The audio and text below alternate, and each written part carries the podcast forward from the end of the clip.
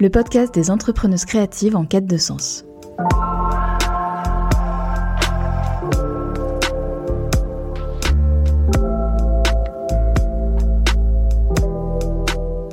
Je m'appelle Dorothée Cadio. Je suis directrice artistique pour les entreprises à impact positif. Dans Aligné, je pars à la rencontre de femmes qui ont décidé de remettre du sens dans leur métier créatif. Elles sont graphistes, directrices artistiques, designers web, illustratrices ou spécialistes en identité de marque, et elles ont décidé de se façonner une activité à leur image, pour être entièrement alignées avec leurs valeurs.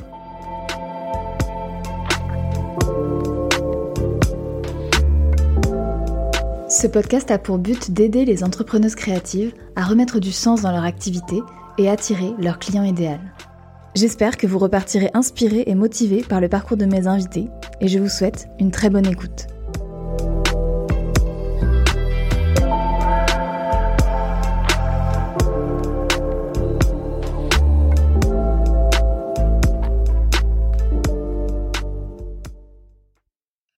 Bienvenue Fuchsia et merci d'avoir accepté mon invitation pour passer au micro d'Aligné. Je suis super contente que tu sois là. Comment ça va?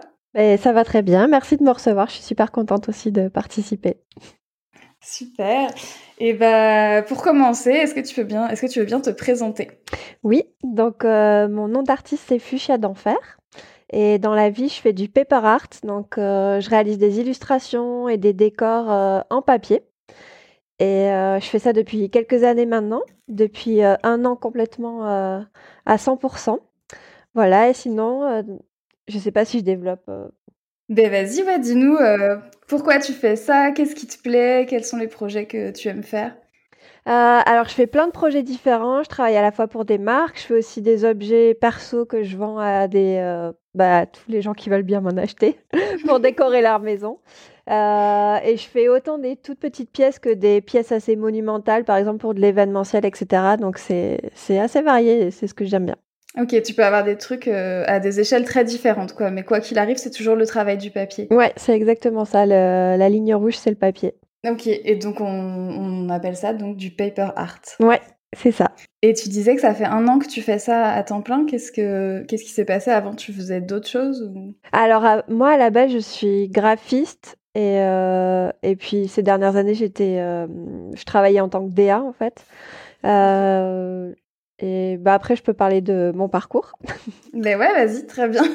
tu peux reprendre dès le début, même si tu veux, euh, à ta formation. Et ouais, ouais, grave, raconte-nous ton parcours. Bah, j'ai un parcours assez, on va dire, assez classique euh, dans le graphisme. Moi, j'ai fait des études d'art appliqué à l'école Estienne à Paris.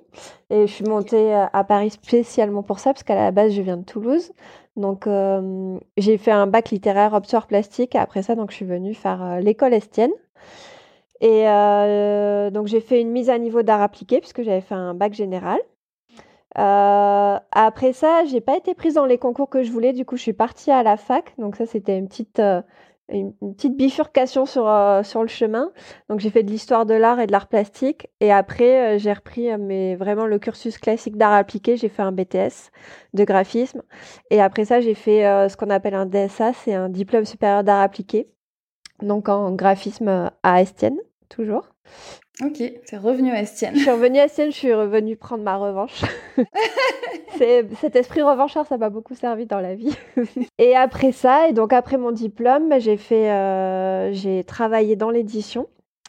Euh, en tant que graphiste. Et après, j'ai eu pas mal de boulot parce que j'ai mis du temps, en fait, je crois, à trouver vraiment un boulot où je me sentais bien. Euh, j'ai eu des boulots qui étaient Enfin, avec des patrons pas toujours sympas. J'en ai eu d'autres où je suis tombée sur des personnes hyper cool. Puis euh, je suis partie à l'étranger, je suis revenue. Donc euh, tout ça, ça fait que j'ai jamais gardé un boulot hyper longtemps jusqu'à ce que je revienne à Paris en 2015.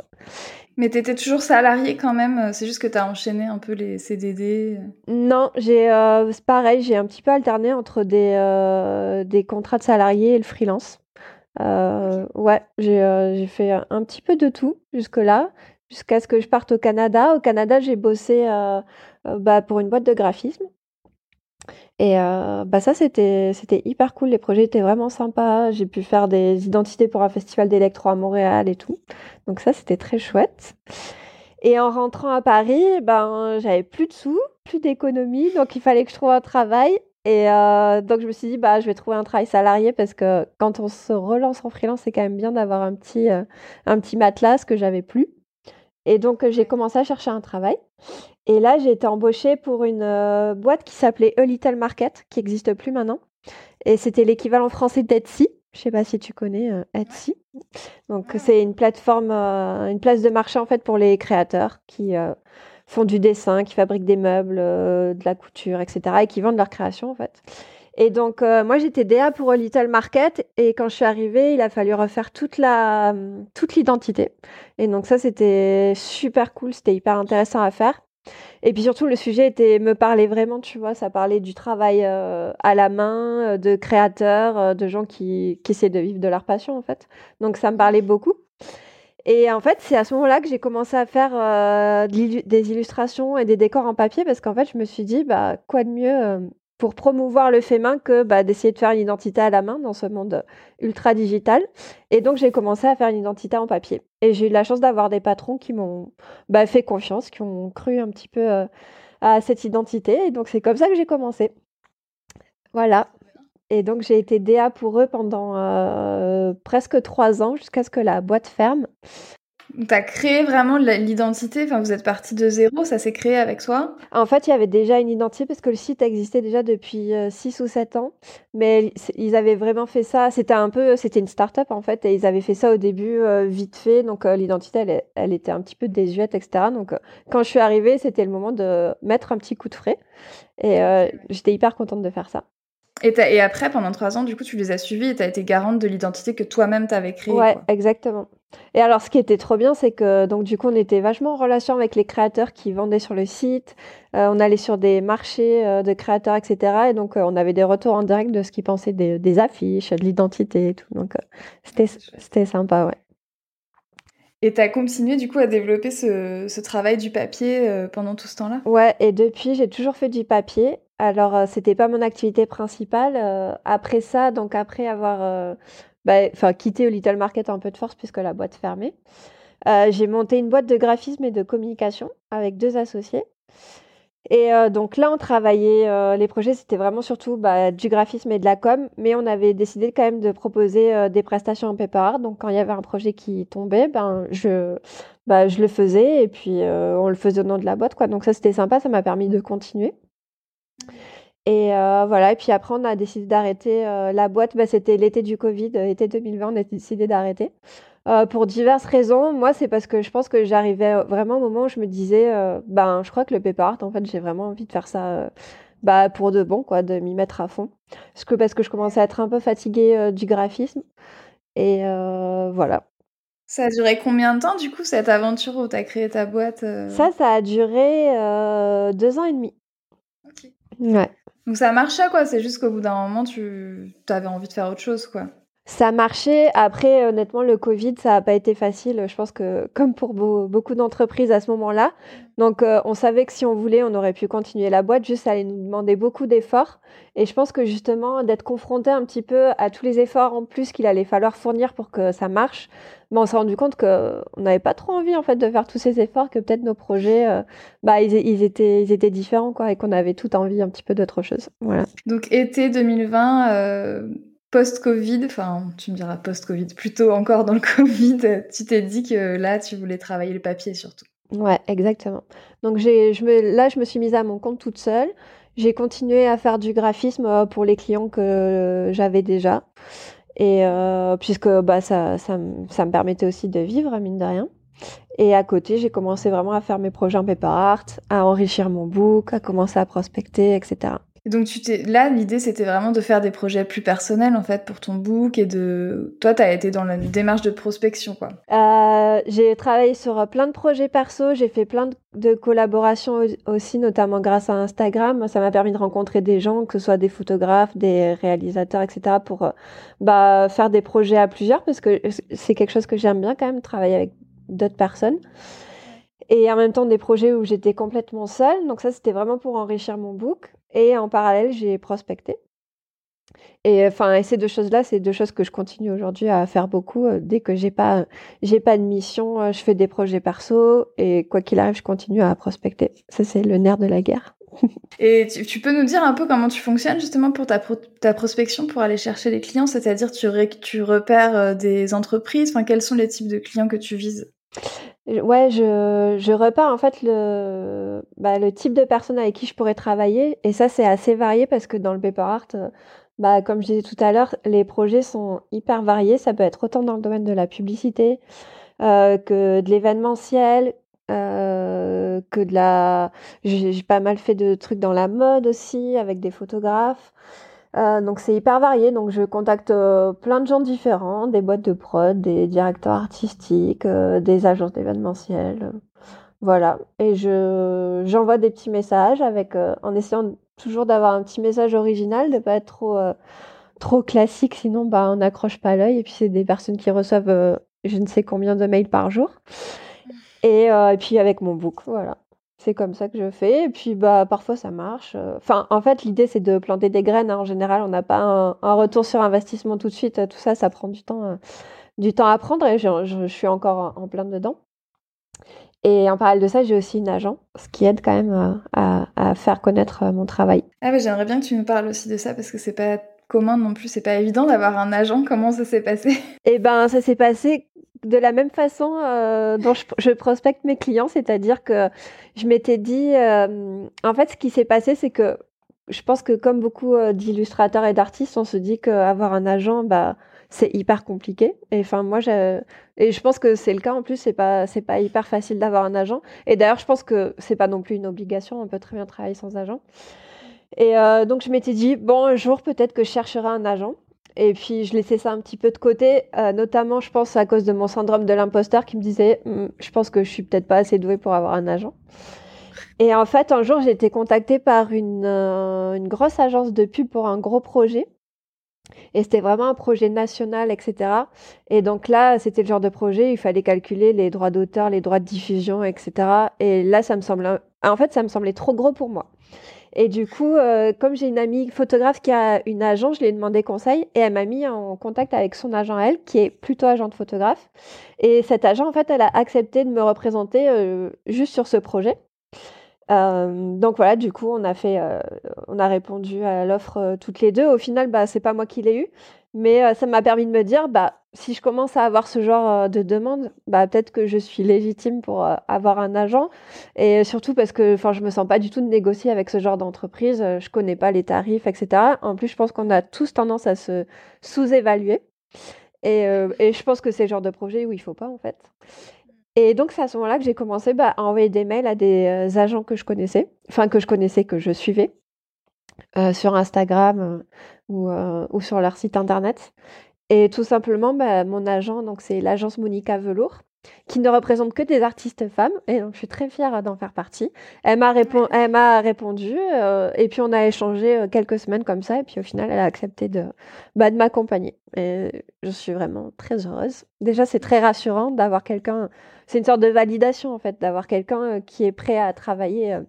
bah, pour te faire connaître, tu dis bon bah c'est que ce que je fais c'est quand même c'est un petit peu bien, c'est un petit peu intéressant. Est-ce que ça a un peu euh, envoyé valser ton syndrome de l'imposteur? Bah pas complètement, mais je crois que le syndrome de l'imposteur, hein, pour l'envoyer valser, il faut, il faut beaucoup de travail et beaucoup d'années. Je sais même pas s'il partira vraiment un jour. mais ce que j'ai réussi à faire, en fait, c'est de me dire, euh, bah même si je doute, ben je le fais quand même. Le doute est toujours là, tu vois, mais aujourd'hui, ça m'empêche plus de faire, en fait, c'est ça la différence. C'est déjà pas mal. C'est déjà pas mal. Et comment ça fonctionne euh, du coup quand tu as un agent comme ça? Est-ce que parce que tu disais que tu continues à prospecter, est-ce que toi-même tu peux continuer à aller chercher des clients ou tu te mets complètement entre les mains de ton agence et tu t'attends qu'il t'apporte des clients? Enfin comment ça fonctionne? Non, quand tu as un agent, faut vraiment pas euh, se dire que euh, ça y est, tu peux te reposer sur tes lauriers, faut vraiment continuer à prospecter tout le temps parce que quoi qu'il arrive, c'est tout bénef, hein, tu auras plus de gens qui te connaissent. non, je pense que c'est vraiment bien de continuer à prospecter. Et donc moi, je continue à le faire. Et, euh, et puis mon agent, elle prend un pourcentage. Euh, donc si c'est moi qui ai trouvé le client, elle prend un pourcentage moindre. Mais après, c'est elle qui euh, se charge de tout, tout l'échange avec le client, qui se charge de faire le devis, etc. Et notamment bah, cette histoire de tarifer son travail, ce qui est quand même pas facile, je trouve. Donc elle s'occupe de la négociation, de la facturation, etc. Et quand c'est elle qui a trouvé le client en plus, bah là, le pourcentage est un peu plus élevé. D'accord. Bah tu vois, c'est intéressant, je savais pas que ça fonctionnait comme ça. Je pensais que c'était seulement eux t'apportaient des clients et du coup qui prenaient le pourcentage, mais je savais pas qu'ils faisaient vraiment cette gestion de du devis, de la tarification et tout. Euh quoi qu'il arrive, quoi. Ouais, mais après, euh, tu vois, sur des petits projets, par exemple, elle me dit, euh, bah ça, si tu veux t'en charger toute seule, tu peux. Elle me laisse le choix et ça m'arrive de le faire parce que c'est vrai que quand c'est c'est des projets où je vais pas toucher beaucoup beaucoup d'argent, ben elle me laisse le choix, tu vois, de, de le faire toute seule et comme ça, euh, je bah, je garde tout pour moi. pas mal aussi. Et c'est marrant cette histoire, tu dis que tu as du mal encore à, enfin qu'on a tendance à se sous-évaluer, que c'est pas évident le, la question du tarif parce que toi qui étais quand même du coup tu avais pas mal d'expérience avant, tu as eu une agence toi aussi et c'est quand même toujours un sujet qui est difficile. Complètement, mais surtout parce qu'en fait, je vis pas du tout de la même façon ma pratique du graphisme et ma pratique de l'illustration et du paper art parce qu'en fait, c'est étrange, hein, mais pour moi, le graphisme, c'est mon vrai métier. J'ai eu un diplôme pour ça et j'ai aucun problème, tu vois, à négocier euh, pour euh, du graphisme. Alors que ma pratique artistique, tu vois, j'ai bah, je pense que je doute plus de, sa valeur, en fait, au final. Et du coup, j'ai beaucoup plus de mal à, bah, négocier et surtout à donner un tarif euh, ben, conséquent, enfin, en tout cas, juste, quoi c'est plus difficile pour moi. Oui, aujourd'hui, tu es vraiment dans une démarche artistique, contrairement à, quand on est graphiste, quoi. Exactement. C'est-à-dire que tu t'exprimes plus dans ce que tu produis, j'imagine Ouais, c'est ça, c'est vraiment plus personnel pour moi que le graphisme. Alors après, c'est pour le coup, c'est très personnel, hein, cette façon de le vivre, parce que il y a des graphistes qui ont vraiment une pratique euh, hyper personnelle du graphisme. Mais moi, j'avais une pratique très, euh, je sais pas trop comment dire, euh, peut-être scolaire un petit peu, tu vois, du graphisme. Et euh, alors que dans le paper art, j'y mets vraiment plus de moi, je pense. Et du coup, c'est-à-dire que même quand tu travailles pour des clients, pour euh, un travail de commande, par exemple, tu vas quand même apporter une touche euh, personnelle. J'imagine que les gens viennent te chercher pour que tu mettes cette touche-là. Ouais. Bah oui, je pense que on vient te chercher avant tout bah, pour ton, à la fois ton style graphique, parce que c'est vrai qu'en plus moi en paper art, j'ai quand même une identité Enfin, tu vois, c'est des couleurs euh, assez vives. J'ai pas de projet très très sobre, etc. Donc euh, c'est vrai qu'en général, on vient me chercher pour des projets un petit peu euh, pop et ludiques. Et, et puis après, il y a aussi, je pense, l'expertise technique, tu vois, quand même, mine de rien. Parce que ça arrive que j'ai des clients qui savent quand même à peu près ce qu'ils veulent. Et du coup, tu disais que pour le paper art, t'as pas eu de diplôme et tout, mais tu as quand même une expertise technique, donc tu as appris toute seule? Bah ouais, j'ai appris toute seule, mais parce que en fait, il n'y a pas vraiment de diplôme ou de formation pour apprendre le paper art. C'est pas, euh, c'est pas une technique. Euh, je saurais pas le définir en fait parce que le, tu vois, je réfléchis, mais il y a aucun diplôme qui se rapproche de ça.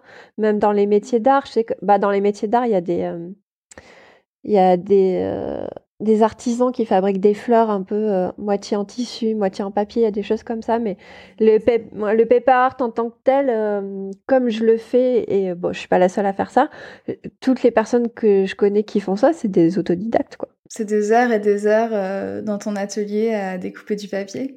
Ah ouais, clairement. À mettre du papier partout chez moi. Bah, mais c'est sûr qu'il faut, bah, il faut être, euh, je pense, euh, de nature manuelle, ça c'est sûr, et aussi, et aussi méthodique. Euh, parce qu'il faut avoir un esprit un petit peu bah, géométrique, tu vois, parce qu'il y a ce passage un peu de la 2D à la 3D. donc, il faut avoir un, un, cerveau qui est un petit peu modelé comme ça. Et mais ouais, c'est de la et c'est beaucoup de minutie, c'est marrant parce que j'ai beaucoup de gens quand ils font mon travail, ils font «Oh, mais quelle patience. Alors que tu sais, moi je trouve ça méditatif en fait comme pratique. Et je pense que les, les, gens qui ont des pratiques manuelles, et, ils le ressentent de la même façon, tu vois, que ce soit, je sais pas, la broderie ou, ou même le tricot, enfin tu vois, ce genre de choses où une fois que tu sais ce que tu vas faire, tu sais, tu as juste à le faire en fait, tu laisses un peu tes mains travailler et du coup, il y a un côté très méditatif comme ça que moi je trouve assez apaisant. Bon, sauf quand ça marche pas comme je veux, et là c'est pas du tout apaisant, mais.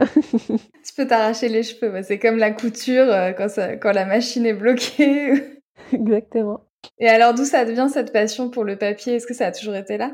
Je pense sous différentes formes, oui déjà. Alors en fait moi j'en suis venue à faire des métiers artistiques et euh, le, même le graphisme parce que j'ai toujours été passionnée de dessin. Depuis toujours, depuis petite, je savais que je voulais faire du dessin. Ça, c'était une évidence. Et après, du coup, c'est quelque chose qui s'est transformé. c'est devenu le graphisme et ensuite, je suis passée au paper art. Le papier, bah, par exemple, moi, j'ai commencé le métier de graphiste dans l'édition. Et j'ai commencé dans ce secteur-là parce que j'ai un amour de l'objet livre, en fait. Euh, j'adore faire, j'adore avoir des beaux livres et j'ai adoré euh, fabriquer des beaux livres. C'était vraiment un plaisir et du coup, bah forcément, il y a toute la partie, euh, le choix du papier, etc. Et donc moi, je suis pas une personne qui, aime lire sur sur une liseuse, tu vois. J'aime bien, j'aime bien toucher le papier. Et donc ouais, le papier, ça a toujours été présent. Et après, j'ai toujours été très manuel depuis petite aussi. J'ai toujours aimé fabriquer des trucs. Voilà, donc je pense que c'est un peu euh, tout ça qui se rejoint, cet amour euh, de l'objet tangible, euh, du DIY, des activités manuelles, de l'illustration. c'est un peu tout ça finalement qui se recoupe dans le, dans le paper art pour moi. Oui, et puis ce que tu disais tout à l'heure aussi, le côté méditatif, c'est que c'est une pratique en plus qui te, qui doit te faire du bien si ça fait cet effet méditatif que tu retrouves pas forcément dans la, dans le graphisme où on est beaucoup sur le digital quand même. Bah, c'est exactement ça. C'est aussi que moi, le, quand j'ai commencé à faire donc du paper art, quand j'étais euh, directrice artistique chez Little Market, avant ça, dans toutes mes années de graphiste, j'étais euh, toute la journée devant mon écran d'ordinateur. Et, euh, et, et, je pense que la plupart des gens, quand ils se disent je vais faire des études de graphisme, peut-être plus aujourd'hui où on est vraiment dans un monde très digital, mais moi en tout cas à mon époque, quand j'ai commencé le graphisme, j'ai pas commencé le graphisme en me disant je vais être toute la, toute la journée devant un ordinateur je me suis juste dit, bah, j'aime créer des images, en fait. C'est juste ça que je me suis dit. Et c'est vrai que d'être toute la journée devant un écran, moi, ça me. Je pense qu'il y avait une grosse frustration. Et euh, autant, tu vois, au moins dans quand je travaillais dans l'édition, bah, à la fin, il y avait quand même cet objet que je pouvais toucher. Mais c'est quand même pas moi qui l'avais fabriqué, tu vois. Il y avait eu, euh, bah, entre moi, ma maquette sur ordinateur euh, et l'objet fini, c'est pas moi qui intervenais. Il n'y avait pas cette intervention manuelle de ma part. Et euh, donc, ouais, de pouvoir en faire, faire, faire des choses avec ses mains et puis de les faire de A à Z, en fait, parce que je fais quand même mes, euh, je fais des croquis et je fais mes, mes patrons et tout sur l'ordinateur. Mais euh, je, je suis maîtresse, en fait, de mes projets de A à Z. Et ça, déjà, c'est un vrai plaisir. Et puis de voir, je pense que le moment où je prends le plus de plaisir, en fait, c'est le moment où j'ai découpé toutes mes, toutes mes, tous mes papiers et où je commence à les assembler et où d'un coup, ça commence à être en 3D, en volume. Ah là, je suis, euh, je suis trop contente. c'est hyper satisfaisant, quoi. Ouais, c'est hyper satisfaisant. Mm. De, ouais, à la fin d'avoir un objet en volume comme ça qui était dans ma tête et euh, j'ai réussi à, à, lui donner vie, en fait, c'est, bah, c'est trop chouette du coup. Et puis, comme je te disais tout à l'heure, les projets sont hyper variés et les options sont infinies. Moi, j'adore faire des décors monumentaux et euh, mmh. j'ai plein de projets dans un coin de ma tête, vraiment de gros décors, euh, presque, euh, tu vois, théâtraux, tu vois. Et en fait, je, et ça, je peux le faire toute seule. Ça, juste, ça va me prendre du temps. Mais si je veux, je, peux le faire toute seule. Et je suis complètement maîtresse du projet, quoi. Et ça, c'est trop chouette. Ouais, ouais, tu m'étonnes. C'est génial. Qu'est-ce que c'est une question bête hein. Qu'est-ce que tu fais du coup de tes projets? Parce que tu me parles du coup de, la satisfaction, de la création de, l'objet final, etc. Mais qu'est-ce qui se passe après? Euh, Alors c'est marrant, tout le monde me pose cette question. Alors déjà, il y en a, j'en ai quand même beaucoup chez moi. Ma, décoration euh, dans mon appart est très paper art. Et après, en fait, ça dépend. Euh, quand c'est des projets pour des clients, donc ça arrive qu'ils les gardent, tout simplement. Euh, Parfois, ça arrive quand c'est vraiment des trucs très très gros, notamment dans l'événementiel, euh, bah, ça arrive souvent que ça parte à la poubelle. Et, euh, et honnêtement, euh, moi j'ai fait la paix avec ça, avec le fait que ça puisse partir à la poubelle pour moi, ça reste quelque chose euh, quand même d'éphémère, surtout, tu vois, même mes projets. Quand je pense à un projet, même perso paper art, euh, le, euh, ce à quoi je pense, c'est l'image finale. C'est-à-dire que moi, à la fin, je vais en faire une photo, je vais faire vraiment une mise en scène, etc. Et pour moi, le projet, c'est cette photo. Et, euh, et donc du coup, j'ai pas trop de mal à, à bah, même parfois ça m'arrive de les donner, tu vois, de les offrir, etc. Ça m'arrive de faire des concours sur mon compte Insta pour faire gagner bah, des objets parce que je préfère quand même que d'autres en profitent si ça leur plaît. Voilà, et puis, euh, et puis là, maintenant, j'ai commencé à faire des séries aussi d'œuvres en papier que je vends. Donc là, c'est, par contre, c'est hyper euh, satisfaisant de voir euh, bah, mes créations partir chez des gens et, et puis prendre vie dans leur, dans leur déco et dans leur, dans leur foyer. Quoi. Ça, c'est trop chouette aussi. T'en reviens à A Little Market et la, la vente d'artisanat en ligne tout est lié. Euh, non, j'ai pas encore créé de boutique en ligne. Je pense que je le ferai un de ces quatre, mais pour l'instant, ça passe juste par mon Instagram. Et ça fonctionne Les gens te contactent pour acheter ton. Bah écoute, ouais, j'ai commencé il y a deux semaines, mais euh, mais ça fonctionne pas mal, donc je suis je suis super contente. Bah ça encore une fois, tu vois, ça fait ça met un petit coup de pied au syndrome de l'imposteur. Et du coup, toi, tu communiques principalement sur Instagram, en fait, pour euh, sur tes projets perso. C'est un peu ton book en ligne, quoi? Ouais, c'est vraiment euh, mon réseau social de prédilection parce que moi j'ai quand même un, Facebook et j'ai même un TikTok. ah ouais? commence à me mettre sur TikTok? Parce que j'ai pas envie d'être euh, une vieille dépassée. Donc j'essaye de me mettre à la page.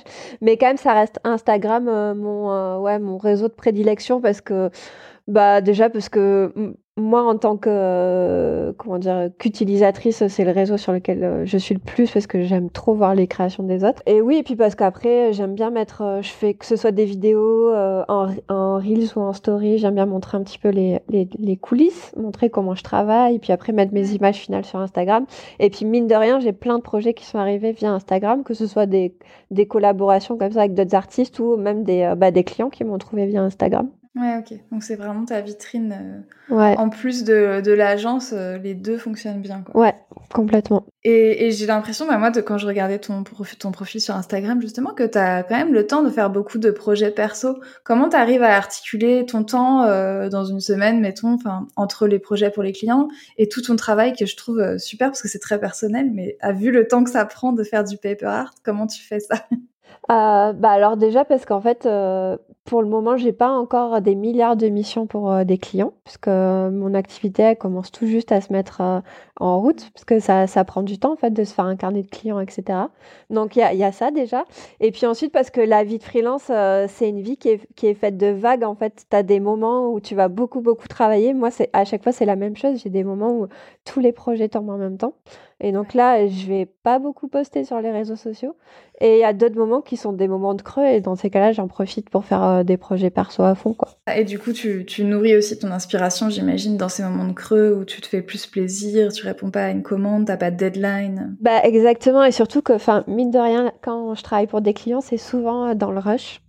Et, euh, et c'est pas toujours, bah, c'est pas la façon la plus agréable au final euh, de travailler, euh, même si les projets sont chouettes et tout, mais c'est sûr que c'est un peu stressant. Et donc, euh, quand j'ai des moments de creux, j'essaye de prendre le temps, ouais, de faire, euh, bah, de prendre le temps de faire les choses à mon rythme déjà, et puis ensuite de faire vraiment des projets bah, hyper personnels, et, et parce que au final, les gens, les clients, ils vont venir te chercher pour ce qu'ils voient. Et donc, si tu as envie de faire tel type de projet, bah, il faut montrer que tu fais tel type de projet, en fait. Oui, et comme tu disais, pour toi, ils viennent te voir pour, par exemple, tes choix de couleurs qui sont des, couleurs vives, des trucs très pop. Euh. Mm. J'ai vu quand même que dernièrement, tu as fait des vulves en papier que je trouve assez, assez génial. Est-ce qu'on peut en parler? Et oui, on peut, on peut en parler. Et d'ailleurs, euh, bah, c'est notamment ces, ces créations-là que j'ai commencé à vendre. Et elles ont beaucoup de succès, donc je suis trop contente. Et euh, mais en plus, c'est une histoire trop marrante parce qu'en fait, euh, donc c'est, ça s'appelle, je les ai appelés des ex-vulvas. Et en fait, c'était, c'est un mix en fait entre des vulves et des ex-voto, parce que j'adore les ex-voto. Est-ce que tu peux juste expliquer ce que c'est que les ex-voto Oui, donc les ex-voto, c'est des objets religieux en fait qui permettent ou de faire euh, un vœu ou au contraire de, faire un remerciement pour un vœu qui a été euh, réalisé. Et en fait, ça peut être euh, plein plein d'objets très différents. Aujourd'hui, c'est marrant, j'ai vu un hôtel il y a pas très longtemps, un, hôtel AUTEL à, Ibiza où il y avait plein d'objets enfin hyper contemporains, tu vois, de notre époque. Et c'était trop marrant de voir ce genre d'ex-voto. Mais les ex-voto les plus connus, c'est des espèces de cœurs enflammés en métal, etc. Et qui sont hyper beaux. Enfin, moi, j'adore. Et il y a notamment euh, au Mexique, c'est un truc qui est, très présent dans la culture euh, visuelle. Et moi, je, bah, je j'ai eu l'occasion d'aller au Mexique et j'avais vraiment adoré l'artisanat et le, bah, toute la culture, euh, ouais, artisanale là-bas, c'est hyper beau. Et en fait, il y a, y a quelques temps, eh ben, j'ai fait un rêve. On va me prendre pour une folle quand je vais dire ça. En fait, j'ai fait un rêve où dedans, je me disais, ah, mais je, devrais trop faire une ville en ex-voto. Et je me suis réveillée et je m'en rappelais. Je me disais, mais c'est brillant comme idée. J'ai vraiment d'avoir une idée de, une idée brillante pendant un rêve. Et donc, je me suis dit, bon, je sais pas si c'est une bonne idée, mais en tout cas, euh, je suis obligée de le faire parce que dans mon rêve, je disais que c'était vraiment trop bien. Et donc, je l'ai fait et je l'ai mis sur mes réseaux et j'ai eu plein de retours et c'était trop, trop marrant. voilà. Et euh, j'avais bien expliqué cette histoire que bah, tout ça venait d'un rêve. Voilà, c'est ma, c'est mon côté surréaliste, ça. ouais, tu vois, comme quoi c'était brillant, il fallait le faire. Et surtout, ça parle, c'est génial. Tu vas faire une série? Ouais, ben là, j'en ai déjà fait deux et je vais en faire des, euh, des nouvelles, je pense, petit à petit. J'avais une question sur ton, ton atelier, ton environnement de travail. Tu disais que c'est chez toi que tu fais euh, tes créations? Ouais, c'est chez moi. Tu as réussi à t'aménager un espace pour tous tes papiers, parce que ça doit prendre de la place aussi, tout ça? Ouais, ça prend de la place. Après, bah, j'ai pas un appart immense, mais euh, bah, il y a vraiment un coin qui était fait pour mon bureau dans cet appartement. Quand j'ai vu cet appart, je me suis dit, oh, il, est fait, il est vraiment fait pour moi. Et donc j'ai un très très grand bureau euh, et il y a un coin de l'appart où vraiment il rentre pile. Et euh, je suis en train de le regarder pendant que, pendant que je te parle. et en fait, c'est un bureau que je me suis fabriqué sur mesure, justement, où il y a plein de petites étagères pour ranger les papiers et tout, parce que c'est vrai que le papier, c'est hyper galère à stocker. Puis, euh, faut pas que ça s'abîme. Euh. Donc voilà, donc j'ai fabriqué mon, mon, petit bureau comme ça, euh, sur mesure. Et après, et puis après, comme je te disais, j'ai plein de créations partout sur mes étagères, dans ma bibliothèque, sur mes livres. Voilà. T'es entourée de papier, quoi. Ouais. Non, mais c'est génial parce que t'as un espace. Enfin, moi, je trouve, en tout cas, tu vois, bon, moi, je suis graphiste, mais c'est sûr que j'aimerais bien revenir parfois à des choses plus manuelles. Et en fait, j'ai pas vraiment ce qu'on pourrait appeler un atelier où je trouve que c'est génial de pouvoir laisser aussi un peu le bazar. Tu vois, d'avoir de la place pour pas toujours, euh, dès que tu veux prendre un pinceau ou un papier, euh, aller le chercher dans une caisse qui est loin, etc. Et du coup, je trouve que ça favorise aussi la créativité d'avoir cet espace ouvert où tu peux laisser ton bordel. Complètement. Après, euh, bah, comme je te dis, euh, c'est quand même dans ma, pièce à vivre. J'ai pas une pièce séparée euh, pour travailler. donc, mis à part, tu vois, parfois ça peut m'arriver, bah, justement quand j'ai des gros gros projets pour des clients qui sont dans le rush. Donc là, mon appart, c'est un champ de mine. mais sinon, au quotidien, j'essaye quand même de ranger parce que, bah, en plus, moi, j'aime bien que ce soit, enfin, y voir clair pour travailler. Donc si j'ai le choix, euh, je préfère que ce soit rangé, etc. Mais euh, bah, j'espère un jour pouvoir avoir une pièce dédiée. Ce sera, c'est sûr que ça sera quand même plus simple, euh, plus simple à vivre. C'est dans tes objectifs, si on peut dire, de te trouver justement un atelier hors de chez toi pour avoir vraiment cet espace-là? Ouais, après, enfin, je sais pas si c'est hors de chez moi, parce que j'aime bien le fait de travailler chez moi quand même.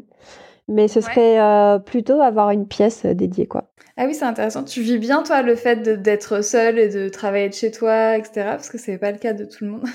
Bah, ouais, ça va. Finalement, tu vois, je pensais que ça serait difficile. Et au final, en fait, parce que je crois que le plus difficile pour moi au début, c'était plus euh, euh, la tendance à procrastiner. Tu vois, t'es chez toi, donc t'as tendance à faire autre chose, euh, faire le ménage, par exemple, faire cette lessive que t'as pas eu le temps de faire. Et là, petit à petit, j'arrive à trouver un rythme et une rigueur. Et honnêtement, c'était pas gagné hein, parce que c'est un truc euh, où euh, j'ai vraiment euh, une grosse une grosse tendance à la procrastination. C'est vraiment un des trucs qui me qui m'énerve le plus chez moi.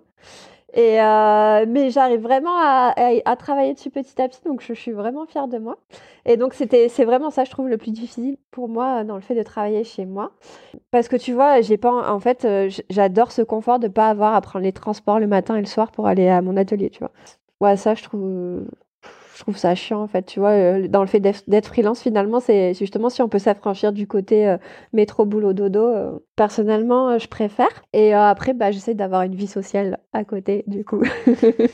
Tu souffres pas de la solitude de l'entrepreneur quoi de de pas avoir de collègues ou parce que finalement tu travailles beaucoup toute seule sur tes projets mais bah, je, je souffre pas de ça. Je trouve que le plus difficile finalement parfois c'est plutôt d'avoir un regard extérieur sur mon travail. Et justement, ben là, je vais commencer un, une sorte de formation coaching qui s'appelle La Quête. C'est Sens Créatif, le podcast Sens Créatif et Inspiration Créative. C'est deux podcasts qui ont mis en place cette formation et elle commence au mois de mai. Et en fait, l'idée, c'est aussi, euh, on sera une trentaine et c'est juste une trentaine de créateurs. Et c'est euh, l'idée, c'est un peu de se faire des retours les uns les autres, euh, de se donner des conseils, etc. Et ça, par contre, tu vois, ça me plaît bien de, d'avoir, de créer une certaine une communauté comme ça, euh, avec des gens qui n'ont pas forcément la même pratique, mais qui ont une pratique artistique et euh, qui sont confrontés bah, justement au fait de ne pas avoir un œil extérieur, mais aussi à tous les à côté quand tu es freelance. Hein. C'est bah, notamment la prospection, on en parlait. C'est aussi euh, bah, l'organisation, c'est prioriser ses objectifs, tu vois, parce que moi, j'ai, j'ai plein de projets, j'ai toujours plein de projets dans ma tête. Mais du coup, c'est difficile de savoir qu'est-ce que je priorise, qu'est-ce qu'il est important de faire maintenant? Et euh, voilà, donc c'est bien de trouver des moyens pour avoir euh, bah, justement des gens avec qui en parler, etc. Après, moi, j'ai pas besoin de les voir en physique euh, tous les jours. Ça, ça va. Et comme ça, je peux travailler en pyjama vraiment les jours où j'ai la flemme. Et ça, c'est toujours sympa quand même. Non, en vrai, je le fais, je le fais assez peu parce que je trouve que c'est, un peu déprimant quand il est 17h et t'as pas encore pris ta douche. c'est vrai que c'est un peu le cliché sur les freelances qu'on bosse tous en pyjama. Moi, ça m'arrive absolument jamais. Alors moi, ça m'arrive, mais c'est très très rare. C'est vraiment, c'est peut-être justement, tu sais, dans les périodes de gros gros rush comme ça, où mon appartement c'est un champ de mine, où du coup le matin je me réveille et vraiment je, je prends un thé, je me mets au travail tout de suite et je me douche le soir du coup. Mais je, promis, je me touche tous les jours. On n'est pas là pour juger. Mais ouais, mais sinon, non, j'essaye justement d'avoir un rythme. Bon, bah, ça aide aussi pour contrer la procrastination, j'imagine. Exactement. Euh, ben, on va passer un peu aux questions de la fin pour clôturer tout ça. Si tu devais dire euh, aujourd'hui, qu'est-ce que tu préfères vraiment dans ton activité et dans ta vie de, de freelance, qu'est-ce que ce serait? Dans le fait d'être freelance, c'est vraiment euh, cette liberté et euh, tu vois, parfois j'y réfléchis, je me dis, puisque là, en gros, euh, pour moi, cette année, c'est vraiment un pari. En fait, je sais pas encore si mon activité, elle va vraiment marcher, si je vais arriver à en vivre confortablement, etc. Et si jamais ça marche pas, c'est une éventualité. Je me dis, mais qu'est-ce que je fais? Est-ce que je reviens au salariat, etc. Et vraiment, j'arrive pas du tout à me projeter là-dedans, pas du tout. Je, j'aime trop cette liberté, euh, bah, d'organiser mon temps comme je veux, de choisir mes, quand même mes projets, euh, de travailler là où je veux. Et euh, ça, vraiment, c'est un truc que j'adore. Donc ça, c'est vraiment sur le statut de freelance en général. Et après, ce que j'aime, bah, c'est le fait d'avoir une activité euh, bah, manuelle, en fait. de pouvoir créer des choses bah, tangibles que je peux toucher. Ça, c'est vraiment un vrai plaisir. Ouais. Bah, bon, tu dis que tu t'es pas sûr, que tu es encore au début de ton activité et tout, mais quand même, pour l'instant, c'est assez bien parti. si tu devais donner un conseil justement à des entrepreneuses créatives comme toi qui se tâtent à se lancer dans ce qui, ce qui les passionne vraiment, enfin qui sont vraiment en recherche justement de sens dans leur, euh, dans leur boulot, qu'est-ce que tu donnerais comme conseil? Moi, le seul conseil que je donnerais, c'est juste de le faire en fait, souvent, on fait pas les choses parce que ça nous fait peur. Et parce que bah, c'est sûr que ça fait peur bah, d'échouer, d'éventuellement euh, pas gagner d'argent, etc. Et moi, je pense qu'il faut vraiment avoir confiance en sa capacité euh, à rebondir, à sa propre euh, résilience aussi. Et je pense que s'il y a quelque chose qui nous fait vraiment envie, bah, la peur, c'est pas une bonne raison pour pas le faire. Et euh, un grand sage m'a dit un jour que derrière chaque peur, euh, il y a un désir et il faut se concentrer sur le désir. Très beau conseil. C'est le désir qui t'a poussé à, quitter ton agence et à, faire du paper art, quoi. Ouais, tout à fait. La peur. elle prend parfois beaucoup trop de place. mais tellement, mais tu sais, moi j'ai mis tellement de temps à sauter le pas, je me rends compte. Et au final, tu sais, je regarde mon parcours et j'ai fait des, des sortes de mini sauts de puce comme ça où tu vois j'étais DA et j'ai réussi à introduire quelque chose que j'aimais bien qui était le papier euh, euh, quand la tu vois quand j'ai la boîte où j'étais elle a fermé bah, là je me suis dit j'ai vraiment envie d'être à mon compte mais tu vois j'ai pas sauté le pas d'être à mon compte et de faire un truc euh, qui genre de l'illustration ou de l'art comme je l'entendais j'ai monté une boîte de graphisme parce que ça me faisait un petit peu moins peur ou ça me paraissait plus raisonnable tu vois et en fait, il a fallu que, bah, mine de rien, qu'il y ait le Covid et qu'on remette complètement en question du coup euh, notre, euh, notre boîte et nos envies. Où là, je me suis dit, bon, bah là, cette fois, tu peux plus reculer, en fait, faut que tu le fasses, sinon, sinon tu le regretteras toute ta vie. Et ça, ça m'a pris tellement de temps au final.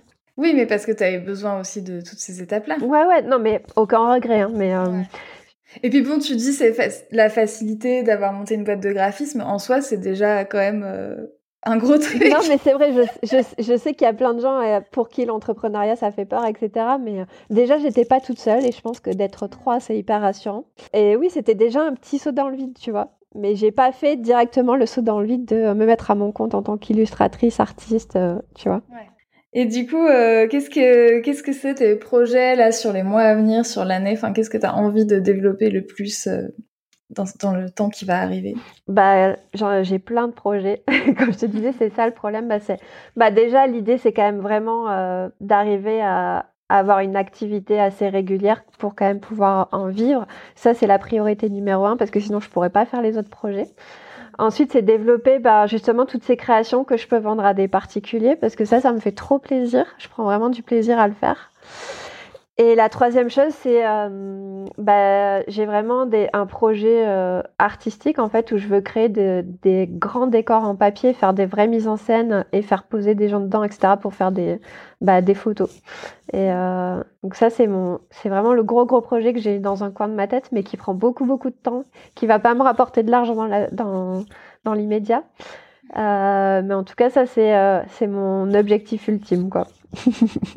Trop bien. Et hum, ça n'a rien à voir, mais je suis obligée de t'en faire parler. Est-ce qu'on peut parler de roller derby? Mais oui, je suis toujours trop contente de parler de roller derby. Parlons de roller derby. Parce que tu, tu, le dissémines un peu dans tes projets comme ça, mais moi ça attise ma curiosité. Qu'est-ce que c'est? Et en fait, t'en fais depuis super longtemps. Ouais, j'en fais depuis plus de 10 ans. Et euh, donc le roller derby, c'est un sport de contact sur patin à roulettes féminin euh, donc, il, existe des équipes masculines, mais euh, à la base, c'est un sport euh, pratiquement exclusivement féminin, c'est-à-dire qu'il doit y avoir 90% de joueuses femmes et 10% d'équipes masculines. Et alors, c'est un sport que les gens connaissent souvent parce qu'ils ont vu le film Whip It, ou Bliss en français, qui est le, le film de Drew Barrymore sur le roller derby. Et moi, c'est comme ça que j'ai découvert et que j'ai vu le film et le lendemain, je me suis acheté des patins à roulettes. C'est comme ça que ça s'est passé. et donc, c'est un sport. Euh, donc, déjà, évidemment, c'est un sport génial parce que ça regroupe à la fois euh, les sensations de la glisse, c'est un sport collectif, c'est un sport de contact. Et c'est aussi un sport, en fait, qui est hyper militant, qui a une dimension politique euh, qui est hyper forte. Donc, c'est un sport qui est très féministe. Et moi, c'est aussi ce que j'adore parce que c'est un sport qui porte des valeurs qui me parlent beaucoup. Et donc j'ai commencé il y a 10 ans. Il y a 10 ans, on a fondé euh, bah, l'association euh, dont je fais partie euh, avec d'autres copines. Et aujourd'hui, bah, l'asso, elle existe toujours. On est pratiquement 100 membres.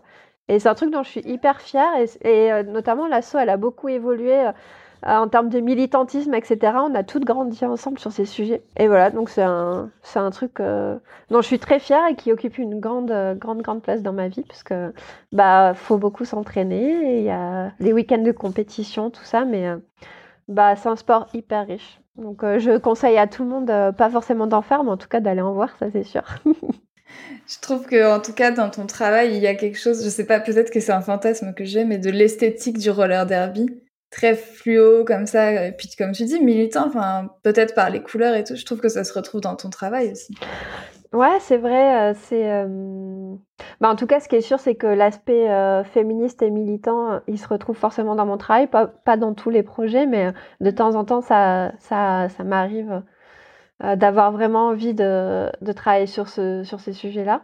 Et après, le côté, euh, ouais, je pense le côté un peu joyeux, décalé, etc. Euh, c'est vrai que ça se retrouve à la fois dans mon travail, dans le roller derby, il y a ce côté très euh, décalé qui est assez marrant. Et notamment, donc, mon nom d'artiste, Fuchsia d'Enfer, en fait, à la base, c'est mon nom de joueuse parce que chaque joueuse a, un pseudonyme.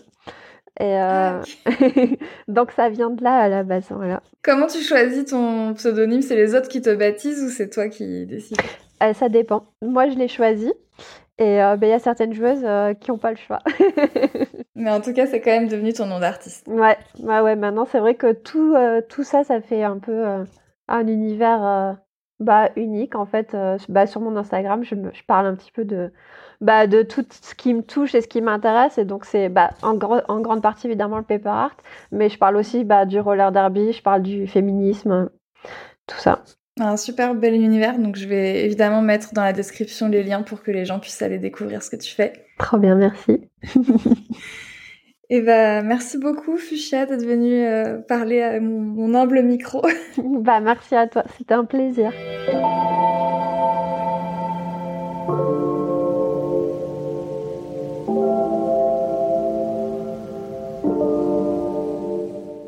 J'espère que cet épisode vous a plu. Si vous aimez Aligner, Vous pouvez soutenir le projet en mettant 5 étoiles sur Apple Podcast ou Spotify, mais aussi en en parlant autour de vous et en venant discuter avec moi ou mes invités. Vous pouvez me retrouver sur mon compte Instagram, at pour suivre les actualités du podcast, me poser vos questions ou me faire vos retours sur les épisodes. Merci pour votre écoute et à bientôt.